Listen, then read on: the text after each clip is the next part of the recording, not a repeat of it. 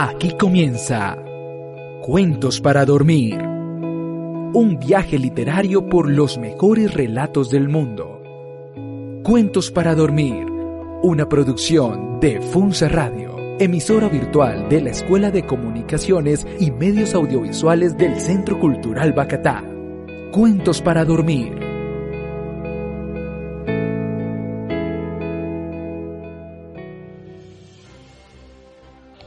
Buenas noches, estimados oyentes. Soy Ricardo Insuasti. En este momento comienza Cuentos para Dormir, un proyecto de la Escuela de Medios Audiovisuales y Comunicaciones del Centro Cultural Bacatá. FUNSA, ciudad líder en cultura.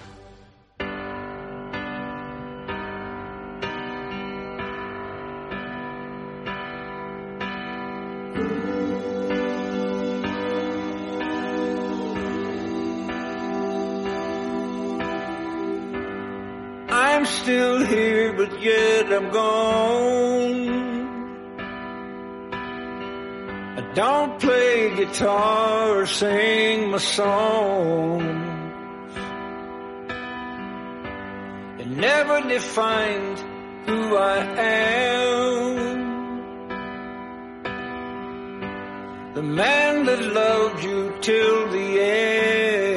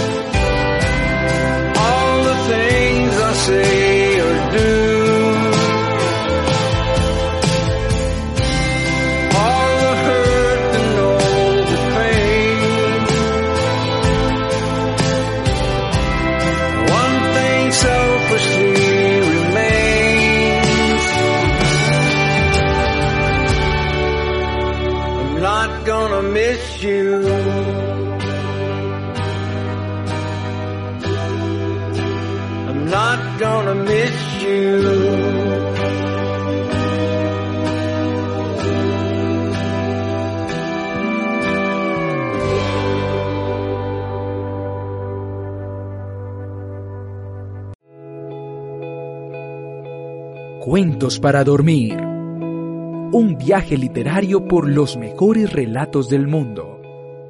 Cuentos para Dormir. Una producción de Funza Radio, emisora virtual de la Escuela de Comunicaciones y Medios Audiovisuales del Centro Cultural Bacatá. Cuentos para Dormir.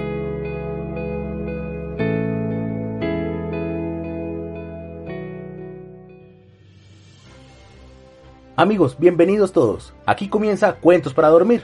Soy Ricardo Insuasti. Les agradezco por acudir como cada noche a esta cita con las buenas historias. En esta ocasión, tomadas de un libro del año 2002 titulado Cuentos que cortan el aliento, de Ambrosía Editores. Este libro presenta una selección de Rodrigo Argüello, filólogo y escritor, magíster en literatura. Ha sido conferencista y asesor académico de algunas prestigiosas instituciones del país. Ha dictado cursos y seminarios sobre literatura, cine y estética de las nuevas tecnologías. Por allá en el año 2000 fue primer finalista en el concurso nacional de cuentos Ciudad de Barranca. Antes de empezar, quiero leerles a modo de introducción el texto de la contraportada de este libro. Y dice, existen hasta hoy un sinnúmero de antologías dedicadas al cuento, pero no hay duda de que esta es una de las mejores. Argüello, con ese gusto que lo caracteriza y con esa capacidad de descubrir autores y textos extraños, ha escogido en esta primera antología presentada por Ambrosía Editores los que él cree que son los mejores cuentos que ha leído en su vida, entre otros que en el futuro tendrá oportunidad de presentarnos. Ahora, si el lector encuentra que en esta antología hay un cuento malo, tendrá derecho a arrancar esas páginas y tirarlas al cesto de la basura. De cualquier modo, esta antología siempre será perfecta, porque si sea solo un cuento, el que corte el aliento de los lectores, siempre será digno de pertenecer a una antología. Y él solo es ya de por sí una antología de posibilidades. Esta es Funza Radio, emisora estudiantil de la Escuela de Comunicaciones y Medios Audiovisuales del Centro Cultural Bacatá. Funza Radio, nuestra música, nuestra cultura.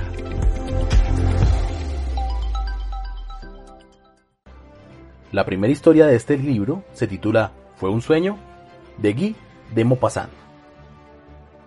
La había amado locamente. ¿Por qué se ama? ¿Por qué se ama? Cuán extraño es ver un solo ser en el mundo, tener un solo pensamiento en el cerebro, un solo deseo en el corazón y un solo nombre en los labios. Un nombre que asciende continuamente como el agua de un manantial, desde las profundidades del alma hasta los labios. Un nombre que se repite una y otra vez, que se susurra incesantemente, en todas partes, como una plegaria. Voy a contaros nuestra historia, ya que el amor solo tiene una, que siempre es la misma. La conocí y viví de su ternura, de sus caricias, de sus palabras, en sus brazos, tan absolutamente envuelto, atado y absorto por todo lo que procedía de ella, que no me importaba ya si era de día o de noche, ni si estaba muerto o, o vivo, en este, nuestro antiguo mundo. Y luego, ella murió. ¿Cómo? No lo sé. Hace tiempo que no sé nada. Pero una noche, llegó a casa muy mojada, porque estaba lloviendo intensamente. Y al día siguiente tosía, y tosió durante una semana, y tuvo que guardar cama. No recuerdo ahora lo que ocurrió, pero los médicos llegaron, escribieron y se marcharon, se compraron medicinas, y algunas mujeres se la hicieron beber. Sus manos estaban muy calientes, sus sienes ardían, y sus ojos estaban brillantes y tristes. Cuando yo le hablaba, me contestaba, pero no recuerdo lo que decíamos. Lo he olvidado todo, todo, todo. Ella murió. Y recuerdo perfectamente su leve, débil suspiro. La enfermera dijo, ah, y yo comprendí. Y yo comprendí.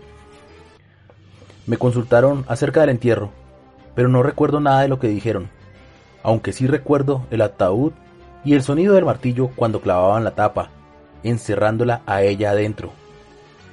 Dios mío, oh Dios mío. Ella estaba enterrada, enterrada, ella, en aquel agujero. Vinieron algunas personas, mujeres amigas. Me marché de allí corriendo. Corrí y luego anduve a través de las calles. Regresé a casa y al día siguiente emprendí un viaje. Ayer regresé a París.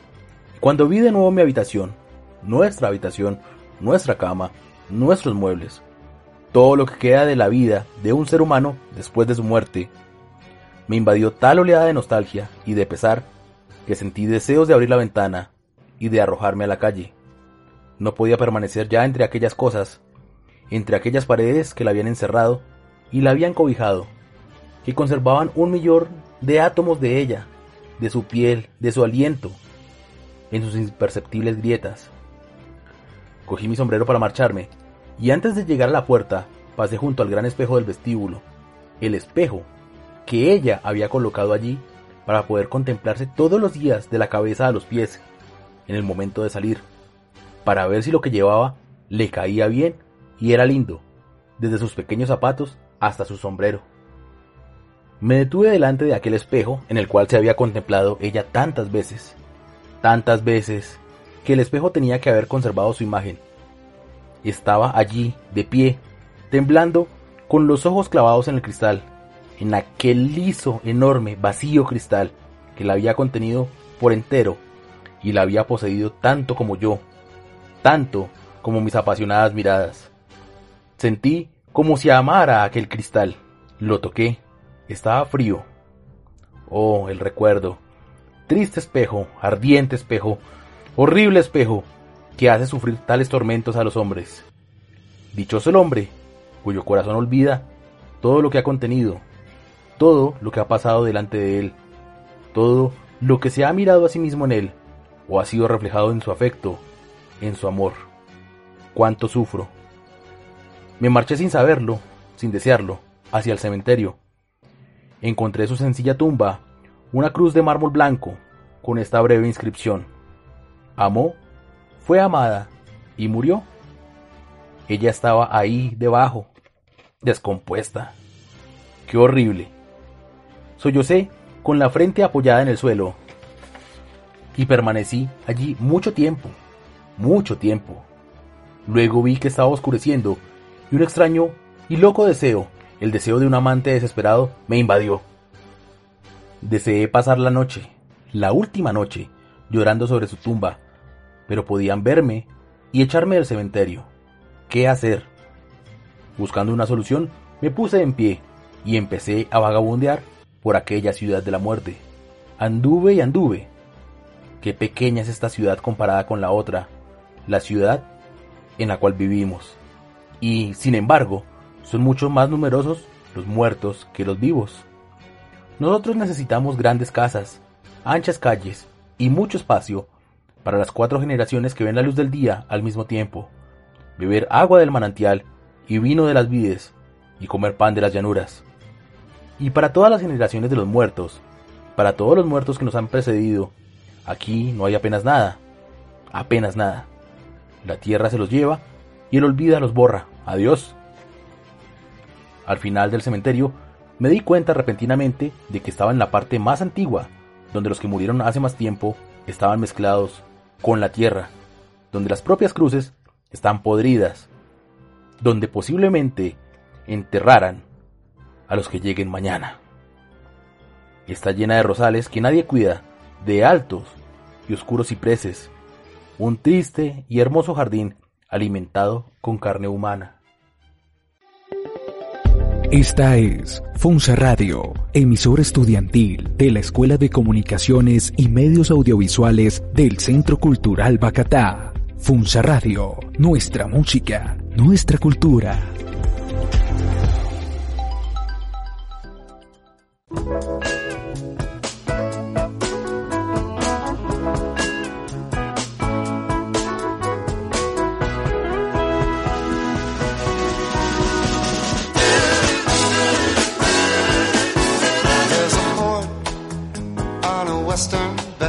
And it serves a hundred ships a day. Lonely sailors pass the time away and talk about their homes. And there's a girl in this harbor town, and she works laying whiskey down. They say brandy, fetch another round. She serves them whiskey and wine. Say, they'll say, Brandy,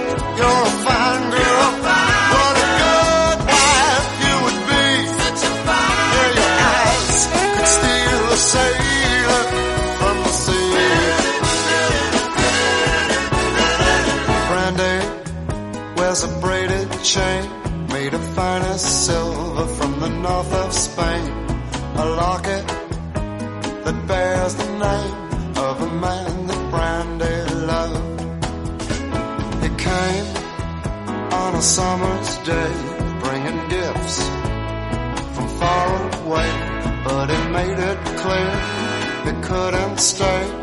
No harbor was his home. They say, they said, Brandy, you're a fine girl. What a good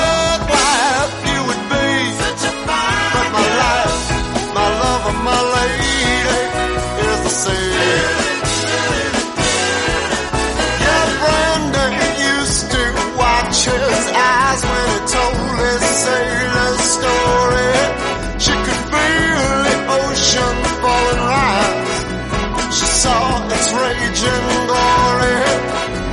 But he had always told the truth, Lord, he was an honest man. And Brandy does her best to understand. At night, when the bars close down, Brandy walks through a silent town and loves a man who's not around. She still can hear him say, she hears him say, Brandy, you're a fine girl.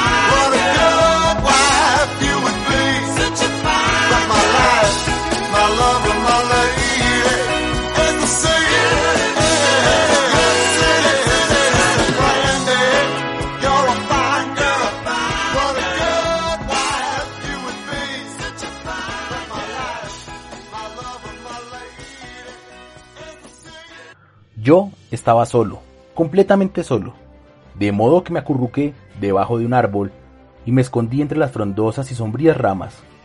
Esperé agarrándome al tronco como un náufrago se agarra a una tabla.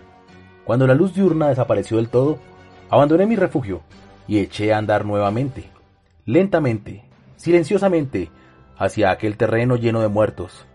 Anduve de un lado para otro, pero no conseguí encontrar de nuevo la tumba de mi amada.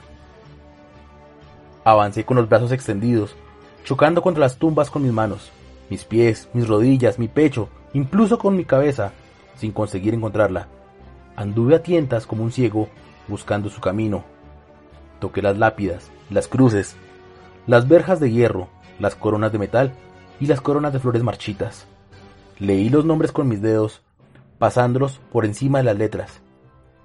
¡Qué noche! ¡Qué noche! Y no pude encontrarla. No había luna. ¡Qué noche! Estaba asustado, terriblemente asustado. En aquellos angostos senderos, entre dos hileras de tumbas, tumbas, tumbas, tumbas, tumbas, solo tumbas, a mi derecha, a mi izquierda, delante de mí, a mi alrededor, en todas partes había tumbas. Me senté en una de ellas, ya que no podía seguir andando. Mis rodillas empezaban a doblarse. Pude oír los latidos de mi corazón y oí algo más. ¿Qué? Un ruido confuso, indefinible. Estaba el ruido en mi cabeza, en la impenetrable noche o debajo de la misteriosa tierra, la tierra sembrada de cadáveres humanos. Miré a mi alrededor, pero no pude decir cuánto tiempo permanecí allí. Estaba paralizado de terror, helado de espanto, dispuesto a morir. Súbitamente, tuve la impresión de que la losa de mármol sobre la cual estaba sentado se movía. Se estaba moviendo, desde luego, como si alguien tratara de levantarla. Di un salto que me llevó hasta una tumba vecina y vi, sí, vi claramente cómo se levantaba la losa sobre la cual había estado sentado. Luego apareció el muerto, un esqueleto desnudo, empujando la losa desde abajo, con su encorvada espalda. Lo vi claramente, a pesar de que la noche estaba oscura. En la cruz pude leer, aquí yace Jacques Olivant, que murió a la edad de 51 años, amó a su familia, fue bueno y honrado, y murió en gracia de Dios. El muerto leyó también lo que había escrito en la lápida. Luego cogió una piedra del sendero, una piedra pequeña y puntiaguda, y empezó a rascar las letras con sumo cuidado. Las borró lentamente y con las cuencas de sus ojos contempló el lugar donde habían estado grabadas. A continuación, con la punta del hueso de lo que había sido su dedo índice, escribió en letras luminosas como las líneas que los chiquillos trazan en las paredes con una piedra de fósforo. Aquí yace Jacques Oriband, que murió a la edad de 51 años. Mató a su padre a disgustos, porque deseaba heredar su fortuna. Torturó a su esposa, atormentó a sus hijos, engañó a sus vecinos, robó todo lo que pudo y murió en pecado mortal. Cuando hubo terminado de escribir, el muerto se quedó inmóvil, contemplando su obra. Al mirar a mi alrededor, vi que todas las tumbas estaban abiertas, que todos los muertos habían salido de ellas y que todos habían borrado las líneas que sus parientes habían grabado en las lápidas, sustituyéndolas por la verdad y vi que todos habían sido atormentadores de sus vecinos, maliciosos, deshonestos, hipócritas, embusteros, ruines, calumniadores, envidiosos, que habían robado, engañado y habían cometido los peores delitos. Aquellos buenos padres, aquellas fieles esposas, aquellos hijos devotos, aquellas hijas castas, aquellos honrados comerciantes, aquellos hombres y mujeres que fueron llamados irreprochables. Todos ellos estaban escribiendo al mismo tiempo la verdad, la terrible y sagrada verdad, la cual todo el mundo ignoraba o fingía ignorar mientras estaban vivos. Pensé que también ella habría escrito algo en su tumba. Y ahora, corriendo sin miedo entre los ataúdes medio abiertos, entre los cadáveres y esqueletos, fui hacia ella, convencido de que la encontraría inmediatamente. La reconocí al instante sin ver su rostro, el cual estaba cubierto por un velo negro. Y en la cruz de mármol, donde poco antes había leído, amó, fue amada y murió, ahora leí. Habiendo salido un día de lluvia para engañar a su amante esposo, pilló una pulmonía y murió. Parece que me encontraron al romper el día, tendido sobre la tumba, sin conocimiento. Bien, así concluye Fue un sueño, de Guy de Maupassant, quien nació en Francia en 1850, famoso por sus apasionantes relatos Bora de Cebo, El Orla y su novela Bellamy. Es sin duda uno de los fundadores, junto con Poe y Chekhov, del cuento moderno.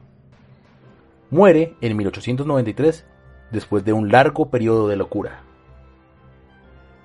Entre las leyendas que existen sobre él hay una contada por una de sus amantes, de quien se dice también quiso ser escritora. Esta mujer cuenta que en los últimos días de su vida, Guy sufría de alucinaciones extrañas. Una vez, por ejemplo, creyó que lo perseguían los muebles de su cuarto, que las sillas y los sofás y los aparatos gigantescos y el lecho cuadrúpedo corrían en pos de él escaleras abajo, desalados, estrepitosos y amenazantes, hasta que lo alcanzaron en un rincón del jardín y lo murieron a golpes con sus puños y sus patas de madera. Ya regresamos con otra historia de este interesante libro, Cuentos que cortan el aliento.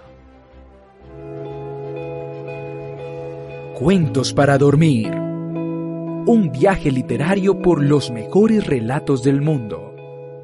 Cuentos para dormir. Una producción de Funza Radio, emisora virtual de la Escuela de Comunicaciones y Medios Audiovisuales del Centro Cultural Bacatá.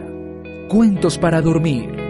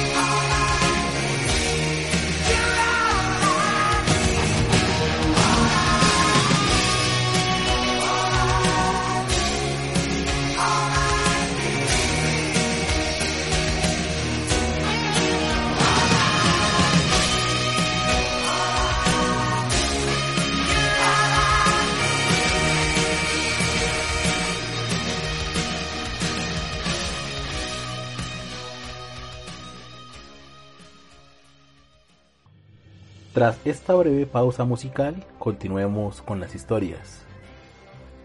La cicatriz del mal, de Eric McCormack. Reunidos en un anillo de luz alrededor del fuego, las espaldas formando una pared contra la noche, los hombres se sentaban con sus tazas llenas de ron y contaban historias, como si todavía estuviesen en sus hamacas del castillo de proa, camino del sur. La hoguera, sin duda, era una brillante escisión en el gran vientre de la noche patagónica. Los murciélagos iban y venían alrededor de nosotros, y una leve llovizna susurraba a los troncos ardientes. El maquinista habló. Recordaba, dijo, algo que podría interesarles, algo que había ocurrido de verdad. Era un hombre de las islas del norte, y en su camarote tenía cuadernos con apuntes que no permitía que nadie viera. Sus manos estaban acostumbradas al aceite y a las pesadas tuberías de acero. Sin embargo, tenía los elegantes dedos de un pianista y los ojos azules de un soñador. Se incorporó y se sentó en un lugar más alto, sobre un barril volcado. Entonces habló con una suave voz del norte. Cuando yo era pequeño, sucedió algo extraño en nuestro pueblo. A un extremo de la isla llegó a vivir un médico nuevo con el acento de la gente del continente. Venía con su mujer y cuatro hijos, dos chicos y dos chicas, todos ellos menores de 10 años. El médico era delgado y tenía la cabeza como la de una serpiente. Su esposa era hermosa, llevaba su largo cabello rubio recogido en un moño y siempre estaba alegre, pues siempre estaba cantando. Eso es todo lo que recuerdo de ella. Al cabo de un mes ocurrió algo. En una soleada mañana de agosto, este médico nuevo se presentó en la comisaría, muy preocupado, para denunciar la desaparición de su esposa. Según declaró, ella había salido el día anterior a dar su paseo cotidiano y no había regresado. La había buscado por todas partes, porque no quería armar un alboroto, pero ya empezaba a sentirse muy inquieto. La policía se puso en marcha. Primero se aseguraron de que no hubiera cogido el transbordador que servía de transporte para ir al continente, y luego organizaron un recorrido minucioso por la isla. Hubo muchos hombres que se prestaron a ayudar. Buscaron en todas partes de día y de noche durante dos días, pero no encontraron ni rastro de ella. La vida tenía que continuar. Los cuatro niños volvieron a la escuela al día siguiente, como de costumbre. De todos modos, no tenían buen aspecto. Estaban pálidos y desolados, con muestras de haber estado llorando. Lo más evidente era su modo de andar. Todos caminaban muy rígidos, como si fueran ya viejos. Los niños de la isla hacía poco tiempo que los conocían, y por eso no se atrevieron a preguntarles qué les pasaba pues supusieron que de algún modo estaba relacionado con la desaparición de su madre. Pero al día siguiente, una de las niñitas que debía de tener unos seis años, se encontró muy mal, cayó de su pupitre, presa de convulsiones, mientras se apretaba su estómago y gemía. La maestra, una señora mayor, se la llevó a la sala de profesores. Allí la acomodó con la ayuda de una almohada y una cobija. Luego telefoneó al padre de la niña, al médico, para que fuese enseguida por ella. Pero la niña seguía quejándose. Entonces, la maestra intentó convencerla para que le mostrara dónde le dolía. Al principio la niña no quiso. Decía solo que le dolía, pero vio que la maestra deseaba ayudarla y por eso empezó a desabrocharse el vestido. En ese preciso momento, un automóvil se detuvo afuera y el padre de la niña entró apresurado en la sala de profesores, gritando ¡No! ¡No! y se la llevó en brazos. Luego volvió por los otros tres niños y también se los llevó. A la maestra todo esto le pareció muy extraño, así que de inmediato llamó a la policía. Sin perder tiempo, el sargento y un agente fueron a la casa del médico, que quedaba en los acantilados. El agente golpeó en la puerta y ambos Esperaron hasta que el médico acudió a abrir. El sargento, a modo de solicitud, le dijo que quería ver a los niños. El médico, algo nervioso, dijo que era imposible, puesto que se encontraban demasiado enfermos como para ser molestados en ese momento. Pero el sargento insistió, a la vez que entró con el agente que lo acompañaba. Los niños estaban en la cama, en una gran habitación en el lado de la casa que daba al océano, y era evidente que estaban enfermos. El sargento sabía lo que tenía que hacer. Les pidió que se quitaran la ropa. Los niños obedecieron entre gemidos y suspiros de dolor. El sargento entendió de inmediato la causa de su sufrimiento. Vio que en el centro del abdomen de cada uno de los niños había una gran cicatriz con las suturas frescas y las heridas irritadas. El médico, que había permanecido en la habitación, lloraba en silencio. Cuando el sargento le preguntó por qué habían sido operados los niños, él no respondió. Ante el silencio del médico, el sargento no tuvo otro remedio que llamar a la ambulancia local y llevarse a los cuatro niños al hospital que quedaba al otro extremo de la isla.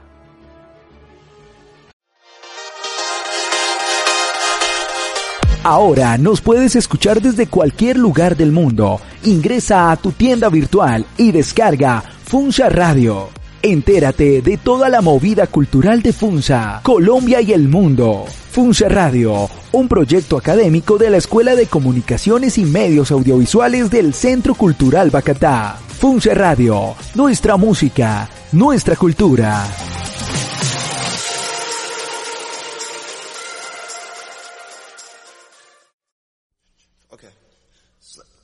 bitching, fussing, fussing.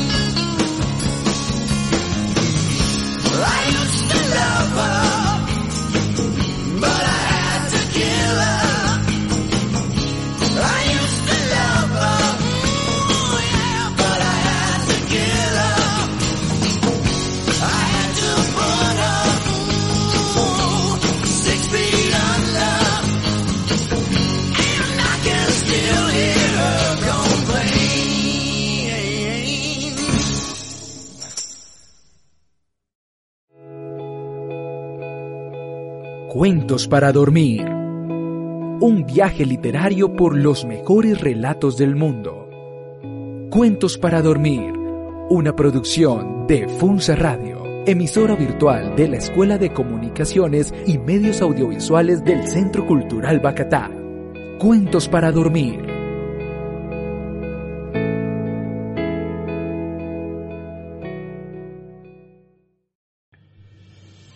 El médico residente en el hospital, un hombre amable, comprendió la preocupación del sargento, así que ordenó que llevaran a la pequeña que había tenido los dolores más fuertes a la sala de operaciones, donde él estaba a punto de dar una clase de patología a unas enfermeras. Anestesiaron a la niña. El residente y las enfermeras veían cómo de las heridas de la niña resumaba pus mezclado con sangre.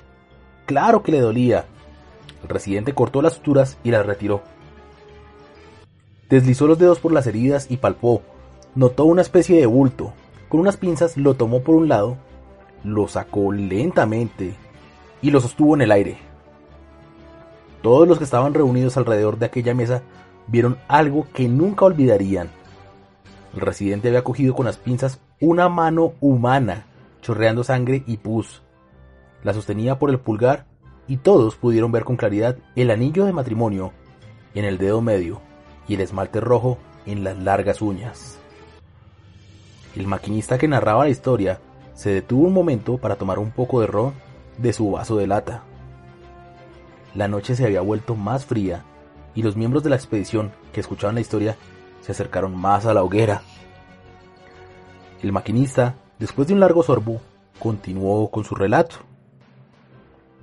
Así fue como descubrieron que el nuevo médico había matado a su mujer.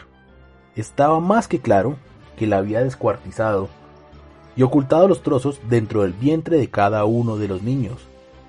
Cada, uno de ellos contenía una mano o un pie. Más tarde en el sótano fueron encontrados medio muertos los animales de la familia, un pastor escocés y un gato rojizo. También tenían escisiones abdominales el veterinario local encontró los ojos de la mujer en el perro y las orejas en el gato. El residente declaró más tarde que esperaba no tener que realizar nunca más una operación de urgencias como aquella. Estaba convencido de que si su colega, el padre de los niños, hubiera tenido más hijos y animales, se las habría arreglado para esconder todas las partes de la esposa. También declaró que la obra de su colega era una maravilla según él, nunca había visto semejante pericia con el bisturí. Poco tiempo después, un pescador encontró el resto del cuerpo bajo unas rocas del acantilado. En el juicio, el asesino siempre permaneció en silencio. Después de dos días de trámite, fue sentenciado a muerte. Aunque los niños suplicaron por su vida, el asesino fue trasladado irreversiblemente al continente para que lo ejecutaran. El maquinista había terminado con su relato. De pronto, un miembro de la tripulación, un londinense de pelo claro, dijo, No le creo una palabra. Todo eso no es más que un cuento para niños. ¿Cómo es que un cuerpo humano puede utilizarse para ocultar los miembros de un cuerpo humano? Muchos de los que estaban sentados alrededor del fuego empezaron a reír, de alivio sobre todo, ante el pensamiento de que aquella historia no era más que una broma. La llovizna silbaba ahora en el fuego un poco más fuerte, como si la madera quisiera discutir el tema. Los murciélagos se acercaban y alejaban de la hoguera. El maquinista se bajó lentamente del barril. Permaneció de pie por un momento y un poco disgustado intentó irse para su tienda. Pero en vez de eso, se devolvió y con lentitud se desabrochó el impermeable y dejó ver la camisa blanca y los pantalones negros de oficial. Se sacó la parte delantera de la camisa, la levantó hasta la altura de su mentón y enseñó el diafragma. Allí, justo encima de la cintura, todos pudieron ver una larga cicatriz longitudinal y unas estrías blancas de una veintena de centímetros que recorrían la pálida piel norteña. Los hombres enmudecieron. El maquinista metió con cuidado la camisa dentro de sus pantalones cerró el impermeable, se dio la vuelta y se alejó en la oscuridad. De esta manera, amigos, concluye La cicatriz del mal, de Eric McCormack. Escritor escocés, nació en 1949.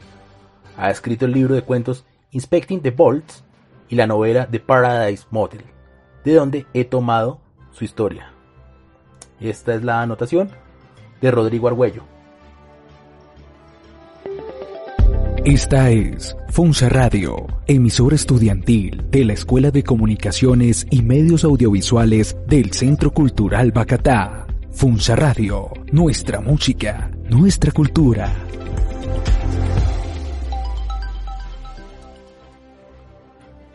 Eso fue todo por hoy. Agradecemos principalmente a nuestro alcalde Daniel Bernal, al director del Centro Cultural Bacatá, Juan David Barbosa, a este espacio que nos brinda la Escuela de Medios Audiovisuales y Comunicaciones del Centro Cultural Bacatá a través de Funza Radio. Agradecemos también al maestro Javier Peña, quien nos acompañó desde el máster.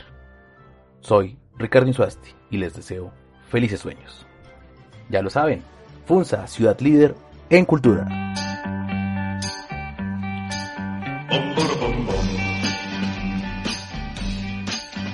De vez en cuando viene bien dormir. De vez en cuando viene bien dormir. De vez en cuando viene bien dormir. Viene bien, viene bien, viene bien dormir. De vez en cuando viene bien dormir. De vez en cuando viene bien dormir. De vez en cuando viene bien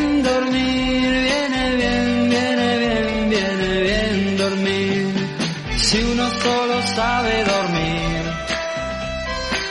solo le queda soñar o morir.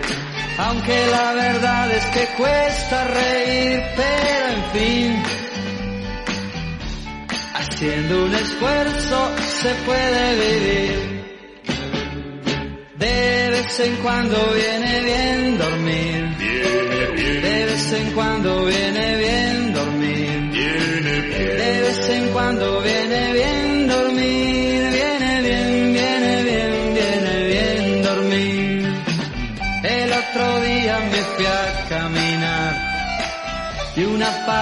se puso a gritar. Yo les decía no hay que pelear, pero en fin. Haciendo un esfuerzo se puede vivir. De vez en cuando viene bien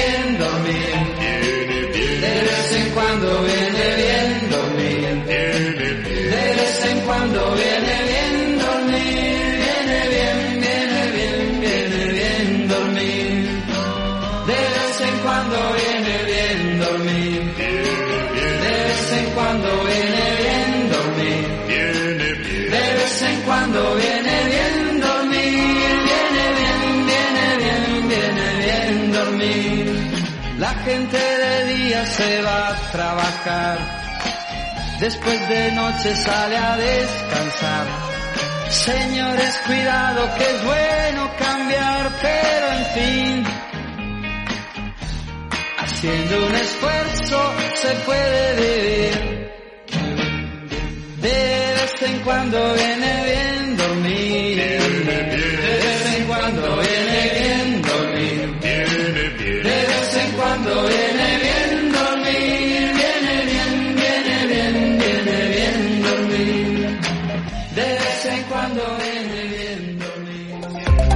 Funce Radio, emisora de la Escuela de Comunicaciones y Medios Audiovisuales del Centro Cultural Bacatá, presentó Desde el Balcón Literario. Hasta pronto.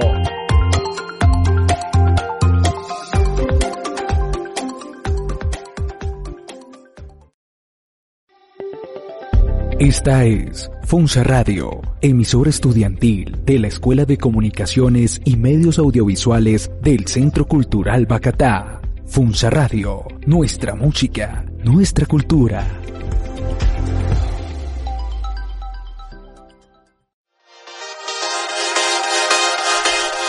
Ahora nos puedes escuchar desde cualquier lugar del mundo. Ingresa a tu tienda virtual y descarga Funza Radio. Entérate de toda la movida cultural de Funza, Colombia y el mundo. Funza Radio, un proyecto académico de la Escuela de Comunicaciones y Medios Audiovisuales del Centro Cultural Bacatá. Funza Radio, nuestra música, nuestra cultura.